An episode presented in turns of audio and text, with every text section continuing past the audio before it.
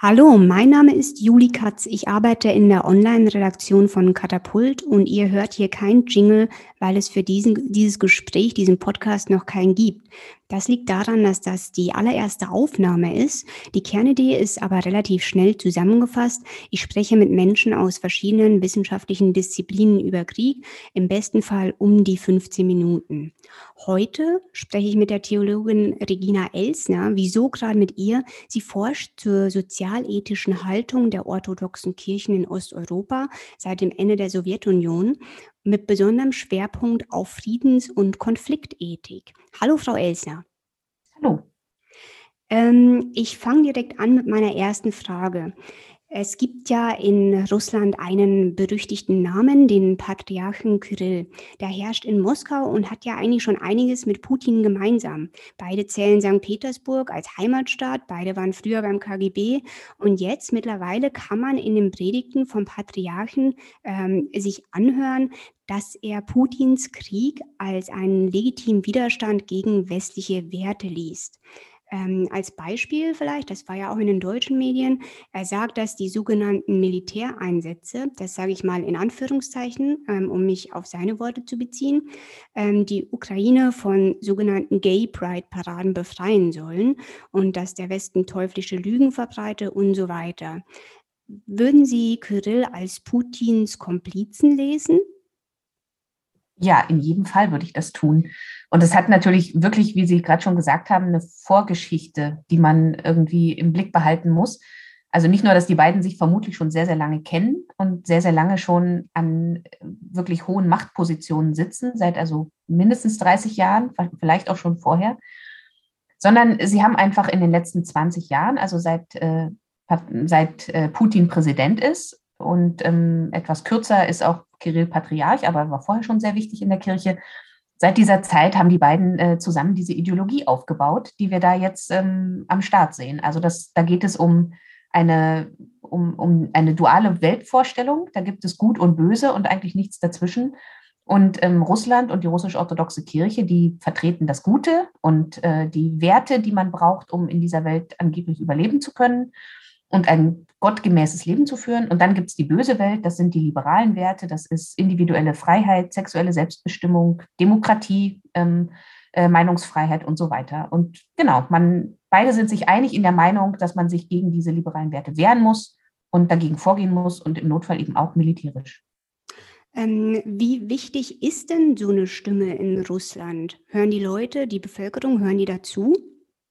Das ist schon ziemlich wichtig für die Menschen. Und es liegt vor allem daran, dass nach dem Ende der Sowjetunion äh, für die meisten Menschen so eine Ideologie weggebrochen ist oder eine, gar nicht eine Ideologie, sondern einfach ihre Identität weggebrochen ist. Also man war halt 70 Jahre lang sowjetisch und das war so das Weltbild, das, das man, was auch die Menschen geprägt hat. Und dann fiel das weg und dann blieb eigentlich nur die Kirche. Und deswegen hat die orthodoxe Kirche so als Teil dieser Identität der Menschen so eine hohe Bedeutung. Man sieht es auch in Umfragen. Da sind 70 Prozent immer der Menschen, die sagen, sie sind orthodox. Das heißt ja nicht, dass sie alle in die Kirche gehen und dass sie an Gott glauben, sondern das heißt, sie finden, dass Orthodoxie und Russischsein zusammengehören. Und dann ist so eine Meinung von so einem Patriarchen natürlich total entscheidend. Mhm. Ähm, können Sie mir erklären, wie, ähm, inwiefern sich das für Kyrill überhaupt lohnt? Also ich meine, immerhin ein Drittel seiner Leute, die ihm unterstellt sind, befinden sich ja ähm, in der Ukraine. Ja, das kann man ehrlich gesagt gar nicht so richtig nachvollziehen, was er da denkt, äh, gewinnen zu können. Das ist äh, sowohl theologisch als auch politisch äh, sehr, sehr fragwürdig. Und da gibt es auch dann wieder die, die Ebene und die Parallele mit der Politik, weil man das bei Putin sich ja auch fragen kann, was er eigentlich gewinnen will äh, mit dieser Zerstörungswut in dem Land, was er angeblich retten, zu retten vorgibt. Und das ist für Kirill genauso. Also er gewinnt zur zurzeit mit Sicherheit äh, vor, seiner eigenen, vor seinen eigenen Gläubigen, vor diesen konservativen Gläubigen, die das unterstützen und gut finden, was er da, was er sagt und was, was Putin tut. Und er hat auch ein paar Freunde im Westen, im Westen, im westlichen, äh, den sogenannten christlichen Rechten, also diesen ultrakonservativen äh, Gruppen, die wir im Westen auch haben, ähm, die finden das schon auch in Ordnung, was er da sagt. Und bei denen gewinnt er auch. Aber grundsätzlich ist das natürlich verheerend für eine christliche Kirche, sich so zu verhalten. Mhm. Ähm, wir haben ja auch in den letzten ähm, Tagen, vielleicht sogar Wochen, ein paar Gegenstimmen zu hören bekommen aus Russland. Ähm, ist das gefährlich, sich jetzt zu positionieren? Ja, in jedem Fall. Das ist höchst gefährlich und das äh, muss man auch immer im Hinterkopf behalten, wenn man darüber versucht, irgendwie zu reden, ob das jetzt viel oder wenig Stimmen sind, die da kritisch äh, auftauchen.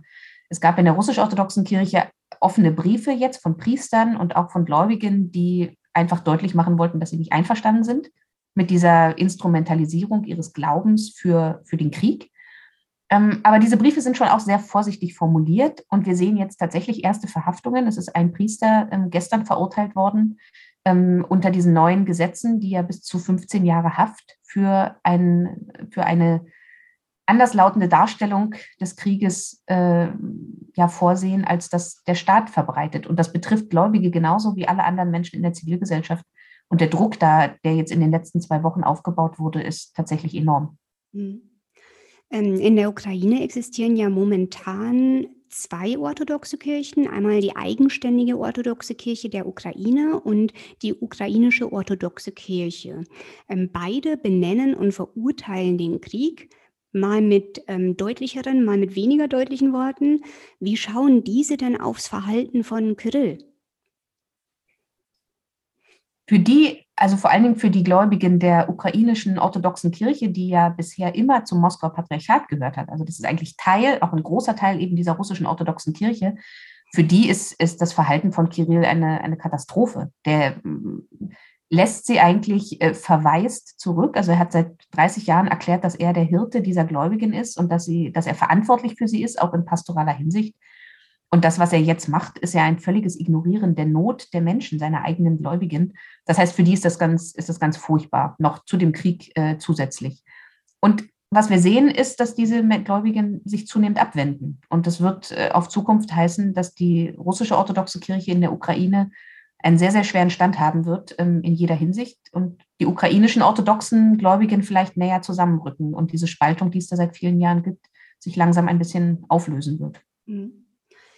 Jetzt gab es ja ähm, 2016 ein Treffen zwischen dem Papst und Kyrill, das ja einigermaßen bejubelt wurde, weil da mal ein Austausch stattfand.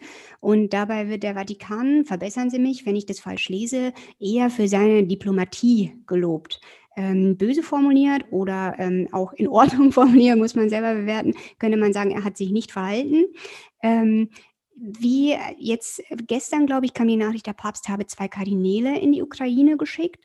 Wie, wie sehen Sie denn jetzt die Position des Papstes? Erstens, könnte der überhaupt was reißen und die Situation verändern?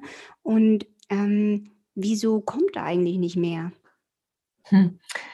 Ja, das ist wirklich auch eine, eine schwierige oder eine, eine, komplexe Beziehung zwischen dem Papst und dem Patriarchen oder dem Vatikan und dem Patriarchen, muss man sagen. Ähm, ob er zurzeit vermitteln könnte, ist wirklich schwer abzusehen, denn ähm, äh, bis jetzt hat er sich sehr vorsichtig verhalten und war nicht richtig eindeutig. Und das ist in einer Kriegssituation, wo man eigentlich so klar den Aggressor benennen kann und so klar sagen kann, wer hier die Opfer sind und wer Gewalt ausübt, ist das natürlich immer super, super schwierig, ähm, dann zu versuchen, neutral zu bleiben. Äh, das ist sehr problematisch. Und das, das zweite Thema, was es gibt, ist, ähm, dass man schon bei diesem Treffen in Havanna damals, also 2016 bei dem Treffen, da wird jetzt oft gesagt, dass, äh, dass der Vatikan da sich diplomatisch verhalten hätte. Manche sagen auch, er wurde über den Tisch gezogen. Das sind eigentlich Thesen, die der Patriarch vertreten wollte und der Papst hat zugestimmt, weil er gerne auf dieser Ebene da dem Patriarchen jetzt auch ähm, eine Bühne bieten wollte und ihn da im Dialog zeigen wollte. Und ich bin da ehrlich gesagt skeptisch, weil ich weil diese Meinungen, die da drinstehen in diesem Statement von 2016 und auch das, was jetzt äh, Patriarch Kirill äh, in, seinen, in seinen Predigten erklärt über diese schwulen Lobby und, äh, und so weiter, den bösen Westen, das ist was, was Teil auch der katholischen Lehre ist. Ja, das muss man ganz klar anerkennen. Das ist nicht so, dass uns da irgendjemand über den Tisch gezogen hat, sondern das ist Teil der katholischen Welt, Teil der katholischen ähm, Überzeugung. Und solange wie man sich davon nicht wirklich auch distanziert, theologisch und kirchlich, ähm, solange ähm, werden Friedensverhandlungen immer auf tönernen Füßen stehen, glaube ich. Und jedes Engagement ist gut, was sich jetzt irgendwie versucht, für den Frieden einzusetzen. Aber ähm, man muss natürlich immer im Kopf haben, dass diese Ideologie nicht eindeutig jetzt Russland zuzuschreiben ist. Mhm. Sehen Sie denn ähm, solche Distanzierungsbemühungen jetzt auch aus dem Westen? Distanzierung zum Patriarchen, zu, zur, genau. Äh, zu, zu, dieser, auch zu dieser Ideologie. Ähm, also natürlich versuchen jetzt sich jetzt irgendwie alle Kirchen, auch die orthodoxen Kirchen im Rest der Welt und natürlich die katholische Kirche, die, die evangelischen Kirchen, versuchen sich zu distanzieren zu dem, was, ähm, was da jetzt passiert. Niemand will, will einen Krieg rechtfertigen und niemand würde sagen, dass man das aus irgendeiner christlichen Position heraus tun kann, ähm, in unserer Vorstellung, auch in unserer friedensethischen Haltung. Ähm, aber man tut sich tatsächlich schwer, ähm, diese Ideologie beim Namen zu nennen. Ne, man versucht, wenn man sich die Äußerungen anguckt, natürlich für Frieden zu beten und natürlich die, die Waffen zum Schweigen bringen zu wollen. Ähm, aber es gibt, und es gibt große Kritik, vielleicht so rum, es gibt große Kritik an dieser Verstrickung von Politik und Kirche. Das ist etwas, was wir eigentlich ja im Westen auch gar nicht mehr so richtig kennen. Aber man merkt schon, dass diese Ambivalenz auch die Kirchen überall betrifft, dass man ähm, teilweise diese Ideologie, man will damit keinen Krieg begründet sehen, aber man kann eben auch nicht wirklich sicher widersprechen. Ganz herzlichen Dank, das war schon meine letzte Frage. Danke, dass Sie dabei waren, Frau Elsner. Sehr gerne.